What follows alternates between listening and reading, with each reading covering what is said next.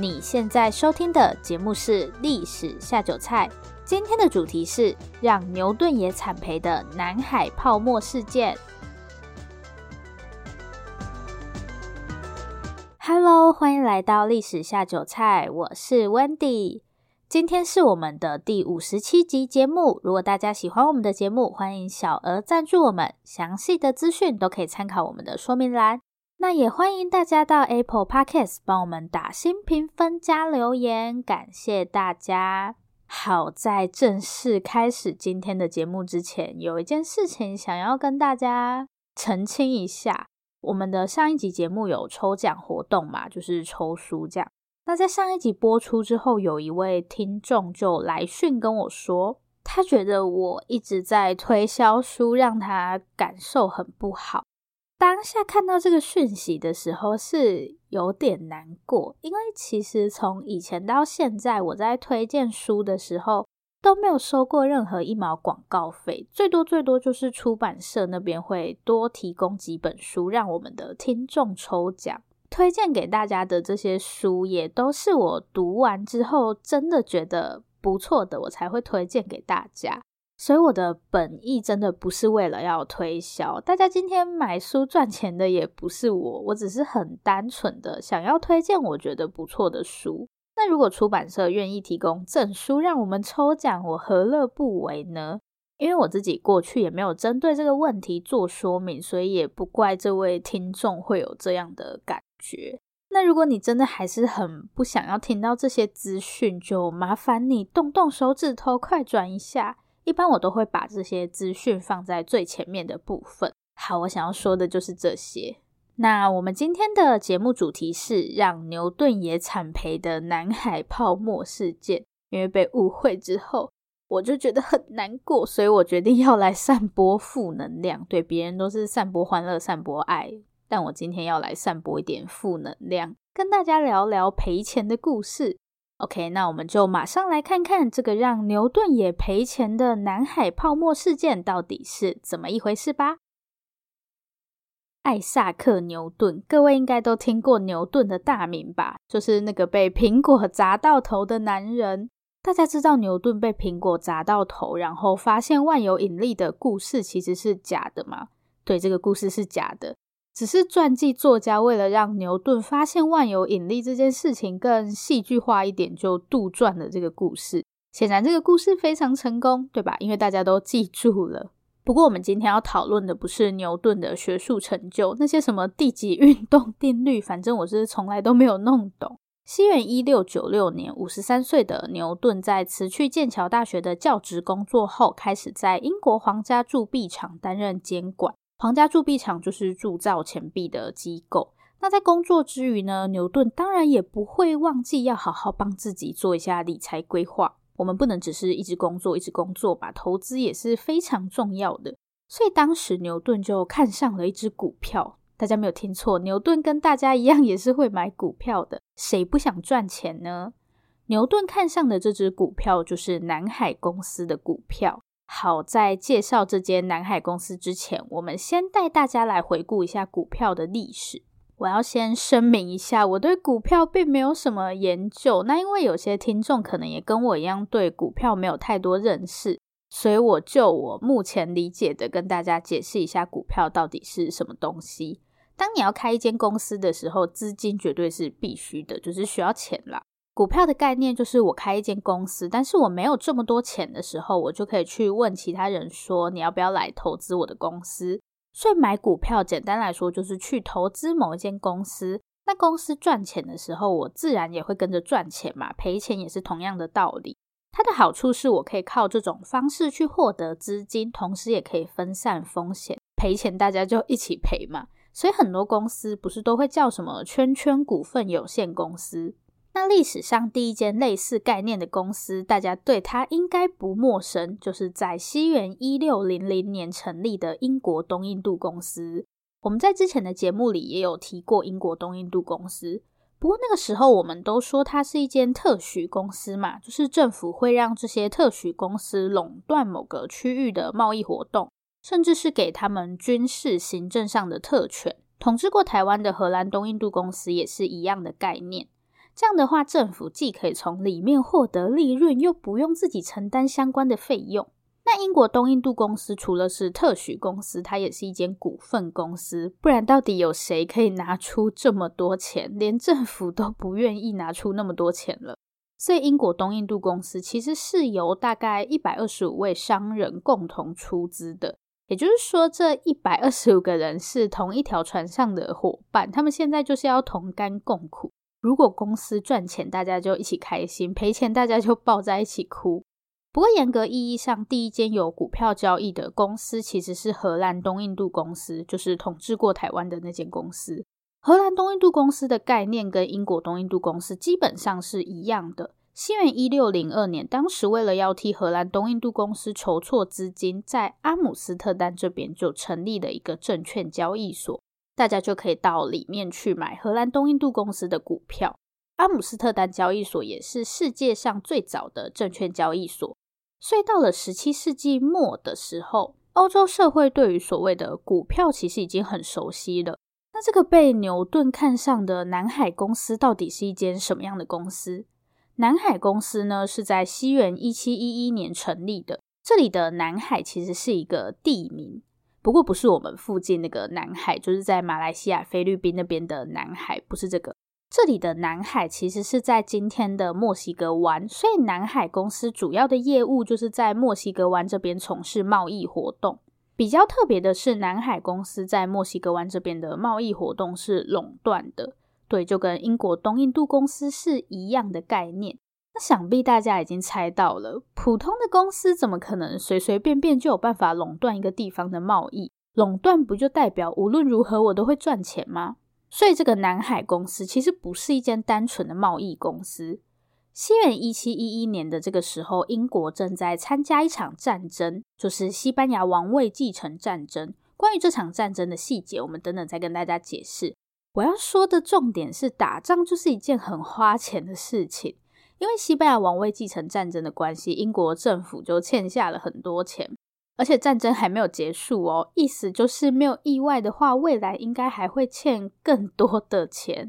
这个时候，英国政府就想说：“哇，怎么办？有点尴尬。”于是呢，当时的财政大臣罗伯特·哈利，好，这个哈利就想到了一个好办法，就是成立南海公司。等于说，英国政府让南海公司垄断墨西哥湾这边的贸易活动，那南海公司就要负责承担英国政府大约六十万英镑的债务。乍听之下，这个计划似乎是没有什么问题啦。不过，这只是最理想的情况嘛，现实当然不可能这么美好。不知道大家有没有发现一件很奇怪的事情？墨西哥湾的贸易活动垄不垄断，为什么是英国政府说了算？西元一七一一年的墨西哥湾应该是由西班牙控制的吧？我们用大家比较熟悉的英国东印度公司来举例。英国东印度公司可以完全垄断印度这边的贸易，是因为印度根本就已经是英国的殖民地了。同样的道理，荷兰东印度公司可以垄断台湾、巴达维亚，就是今天的印尼这边，也是因为这两个地方都在荷兰东印度公司的控制下。可是现在控制墨西哥湾的是西班牙。除非英国打算跟西班牙打一架，不然他要怎么垄断这里的贸易呢？但也不是说英国政府在那边乱开支票画大饼啦，因为在西班牙王位继承战争这个时候，英国跟西班牙是战争中的盟友，所以西班牙王室是同意南海公司在墨西哥湾这边进行贸易的。只是，对，只是你还是要乖乖的缴税，除了需要帮英国政府承担六十万英镑的债务。南海公司还需要向西班牙王室缴交百分之二十五的利润，还有百分之五的税金。其实到目前为止，南海公司真的是没有什么问题。虽然要向西班牙政府缴税，但理论上应该还是会赚钱的，因为它确实是垄断墨西哥湾这边的贸易的嘛。那之后的南海公司又为什么会害牛顿赔钱呢？下个部分我们就一起来看看到底发生了什么事情。好，刚刚我们一直有提到西班牙王位继承战争嘛，那我们这边就先来解释一下西班牙王位继承战争。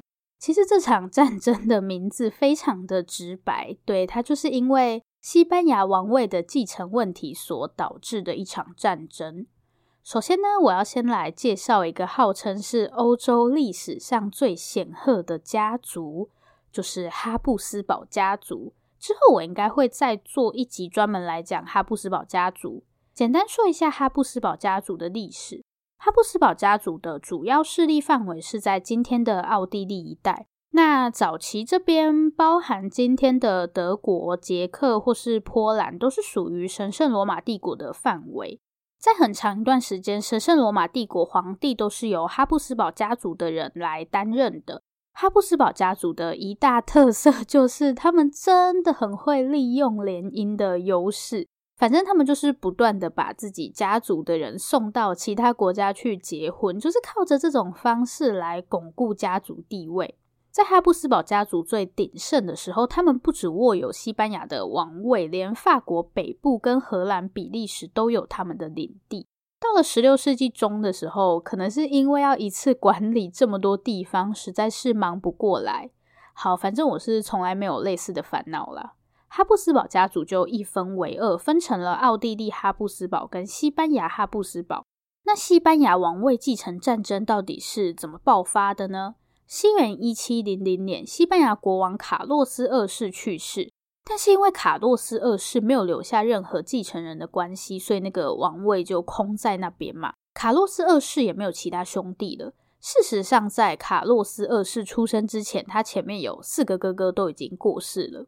所以卡洛斯二世自己本身就是西班牙哈布斯堡唯一的继承人，那他现在去世了，当然就没人啦。不过呢，卡洛斯二世还有两个姐姐，这两个姐姐分别是法国王后玛丽以及神圣罗马帝国皇后玛加丽塔。这到底是什么可怕的阵容？一家人不是国王就是皇后。那看到西班牙王位空着，法国这边就很快推了王太子路易的第二个儿子。腓力作为继承人，因为玛丽就是呃卡洛斯二世的姐姐，也只有王太子路易一个儿子，这个要留着继承法国王位用的，所以就派出了王太子的第二个儿子。而且玛丽的丈夫这个人大家一定都认识，就是路易十四，太阳王路易十四。路易十四的母亲其实也是出身哈布斯堡，哈布斯堡真的太可怕了。那另一边的奥地利哈布斯堡怎么可能眼睁睁的看着法国把西班牙王位拿走？开什么玩笑，对不对？什么时候轮得到你法国在这边讲话？所以神圣罗马帝国皇帝就派出了自己的第二个儿子卡尔出来竞争王位。其实现在也没有什么好说的了，这种事情就是只能去打一架啊。那这本来也就是法国跟神圣罗马帝国之间的问题，为什么会搞到英国还有其他国家都纷纷参战？又不是打牌还要凑牌咖？没办法，因为当时我们的太阳王路易十四在欧洲大陆上实在是太嚣张了，所以很多国家都担心，如果西班牙也落入法国手中，会破坏各国之间的势力平衡，尤其是法国的 宿敌英国。这就是为什么英国不惜负债也要去打西班牙王位继承战争的原因，就是看法国不顺眼。不过呢，这场战争最后还是以法国的胜利告终。但英国其实也没有太亏啦，因为除了同意南海公司在墨西哥湾贸易，英国还跟西班牙要到了奴隶贸易的特权。当然，这个业务一样也是交给南海公司负责。我们之前在讲哥伦布大交换的时候有说过，因为欧洲人带了很多疾病到美洲去的关系，所以美洲当地的原住民就大量死亡。那后来欧洲人为了要殖民美洲，就大量从非洲这边引进奴隶到美洲去，就是为了填补美洲这边的劳力缺口。所以当时在欧洲、非洲还有美洲这边形成了一个所谓的三角贸易。这些商人会先把欧洲的工业制品，比方说军火啊、纺织品之类的东西带到非洲，然后再带着奴隶到美洲去交换白银或是蔗糖、可可这些东西，最后再回到欧洲。这样，西班牙一定是奴隶贸易的最大买家，因为他们就在美洲殖民嘛。那有哪些国家负责贩卖奴隶呢？其实严格来说，这门生意真的是蛮赚钱的。光看西班牙在美洲 赚的钱就知道了。除了英国之外，法国跟葡萄牙也都有在做奴隶贸易。因为西班牙王位继承战争的关系，西班牙就同意不对南海公司卖的奴隶征税。所以严格来说，英国也不算是太亏啦。一直到目前为止，南海公司的发展都还算是相当不错。不过到了西元一七二零年的时候，事情就开始往一个可怕的方向发展。西元一七二零年，英国政府打算开始处理一共是大概三千万英镑的国债。那南海公司就希望尽可能的多买到一些国债，因为如果南海公司持有越多国债，就代表说政府对这间公司是有信心的嘛，这样就可以吸引更多投资人来投资。简单来说，就是买南海公司的股票。当时想要购买国债的公司其实不止南海公司，还有大家都很熟悉的英国东印度公司跟英格兰银行。英格兰银行成立的理由其实跟南海公司很像。西元一六九零年，英国在一场叫做比奇角海战的战役中输给法国。那对英国来说，这真的是奇耻大辱，所以英国政府就下定决心要好好的扩建自己的海军。不过眼前有一个最大的问题，就是没有钱。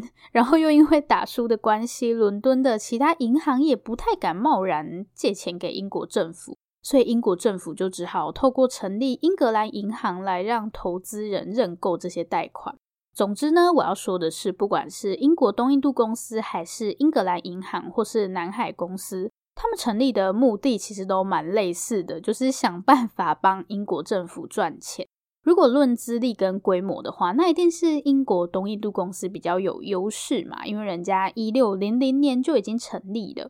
可是最后国债认购的结果却跌破大家眼镜，扣掉其他私人持有的国债，上面这三间公司一共认购了超过一千八百万英镑的国债，其中英格兰银行跟英国东印度公司各自持有约三百万的国债，南海公司则一口气认购了超过一千万的国债。这个消息一出，真的是不得了了。南海公司的股价直接从一百多英镑，整整翻了三倍，之后更一路涨到一千英镑。我们的牛顿先生也在这期间花了超过两万英镑购买南海公司的股票。好，那到底是南海公司真的这么赚钱，还是背后有什么大家不知道的内幕呢？下面我们就马上来看一看吧。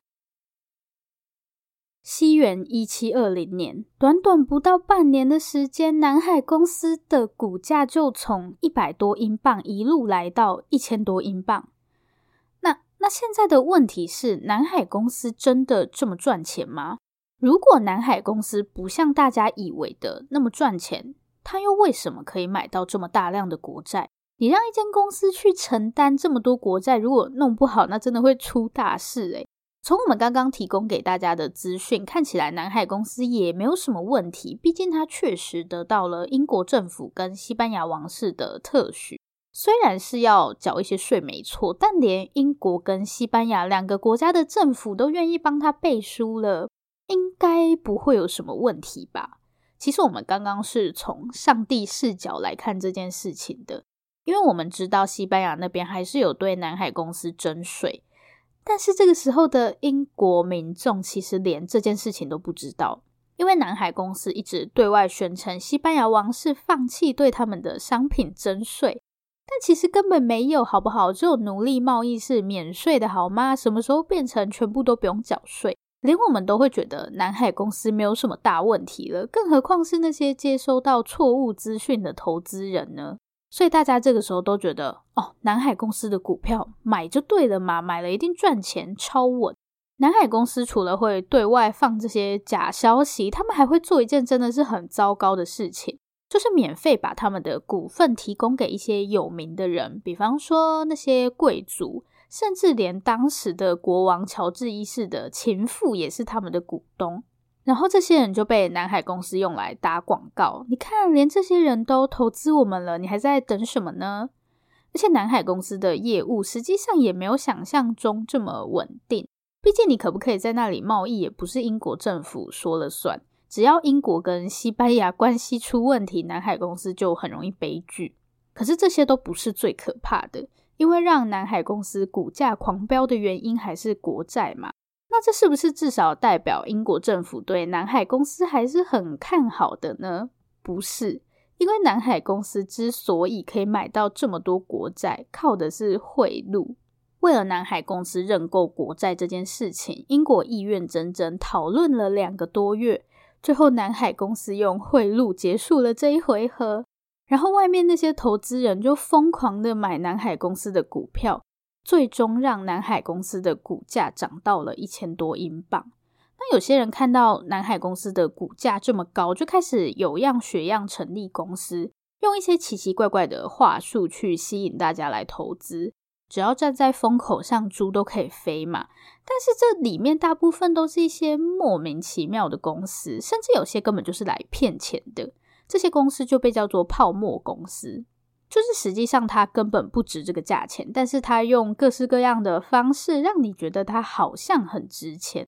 可是你总有一天还是会发现，这一切就是个谎言，像泡泡吹到一个极限终究会破掉。政府就发现说，市场上有越来越多这种不 OK 的泡沫公司，殊不知南海公司才是最大的泡沫公司。一样是在西元一七二零年的时候，英国政府就颁布了泡沫法案。那有另外一种说法是，颁布泡沫法案是为了避免有其他公司跟南海公司竞争，因为投资人的钱就这么多嘛。如果你投资其他公司，搞不好就不投资南海公司了。所以泡沫法案就规定说，任何未经国家允许的公司都不可以随意发行股票。大家看到这里可能会想说，英国政府难道不知道南海公司在搞什么吗？我觉得他们是知道的，不是知道贿赂这件事情啦，是知道其实南海公司的价值并没有像它的股票这么高。那在这种时候推出泡沫法案，是存心要跟南海公司过不去吗？我觉得也不是，因为严格来说，南海公司并没有那么糟。虽然它的股价真的太夸张了，但它确实是有英国政府做靠山，这是没问题的。你今天放任那些泡沫公司不管，一定会出问题。那南海公司股价就算有影响，我觉得他们认为这个影响也不大。不过没想到大家这么不给面子，泡沫法案一出，南海公司的股价就重挫百分之二十二。到了西元一七二零年的九月，南海公司的股票已经跌破五百英镑。那南海公司当然也不可能这样坐以待毙。于是他们找上了另外一间公司求助，这间公司就是英格兰银行，对，就是之前在认购国债的时候，南海公司的其中一个竞争对手。其实南海公司并不是真的希望英格兰银行可以来资助自己，他们就是打算用英格兰银行来做他们最擅长的事。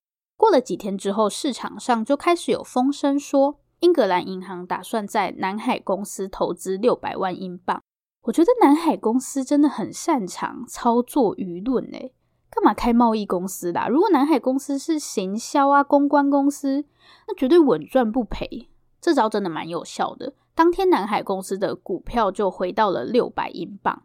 但是英格兰银行也不是笨蛋好吗？你要消费人家，也要确定人家有要给你消费啊。很快，英格兰银行就发布了一个声明，说自己并没有打算投资南海公司。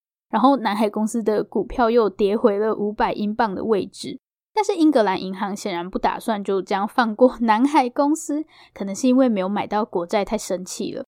君子报仇，三年不晚。事实上，现在才过了大概不到半年而已。对，刚刚这所有的事情都是发生在西元一七二零年哦，真是好刺激的一年。九月二十二日，英格兰银行宣布要以市场价格的百分之十五收购南海公司发行的债券。但过了六天之后，英格兰银行又表示决定停止收购南海公司的债券。好，所以到这个时候，大家都认为南海公司真的是彻底没救了。市场上到处都是南海公司倒闭的谣言。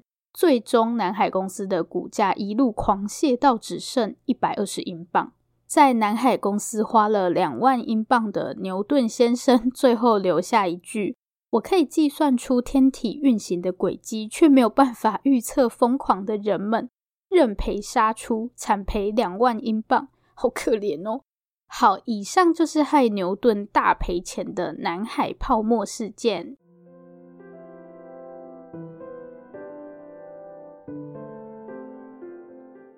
今天的重点整理：我觉得今天这件事情就是大家都被政府坑了吧？因为其实南海公司并没有因为这件事情破产诶，它的股价就是恢复到原本的位置啊。那意思不就是大家赔掉的钱其实是拿去帮英国政府还债了吗？集资帮政府还债，好哦，嗯，我也不知道该 说什么才好。我觉得这个事件实在是太过于魔幻。我一开始真的不能理解这些人怎么会像这样疯狂的去买股票，但我后来想了一下，那是因为我没钱嘛，所以我根本就不会去想这些东西。就算你今天告诉我这只股票一定会赚钱，我就没钱，我是有什么好考虑的？不过如果我有钱的话，感觉就很难抵抗那样的诱惑。人性终究是贪婪的。好啦，大家还是要理性的投资。买之前呢，先想想牛顿先生的遭遇。我今天一直消费他，希望他不要介意。毕竟那些什么运动定律也折磨了我好长一段时间。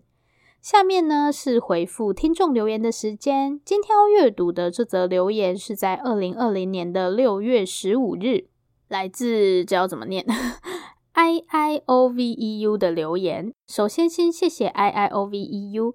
I I O V E U 说，小时候听故事是帮助睡眠，长大听故事却是帮助清醒。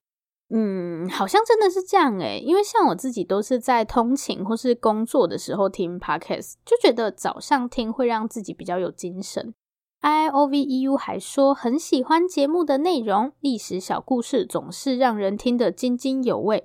下酒菜的味会永远支持，请继续加油，分享好的故事。真的非常感谢大家愿意喜欢历史下酒菜。好，我会继续加油。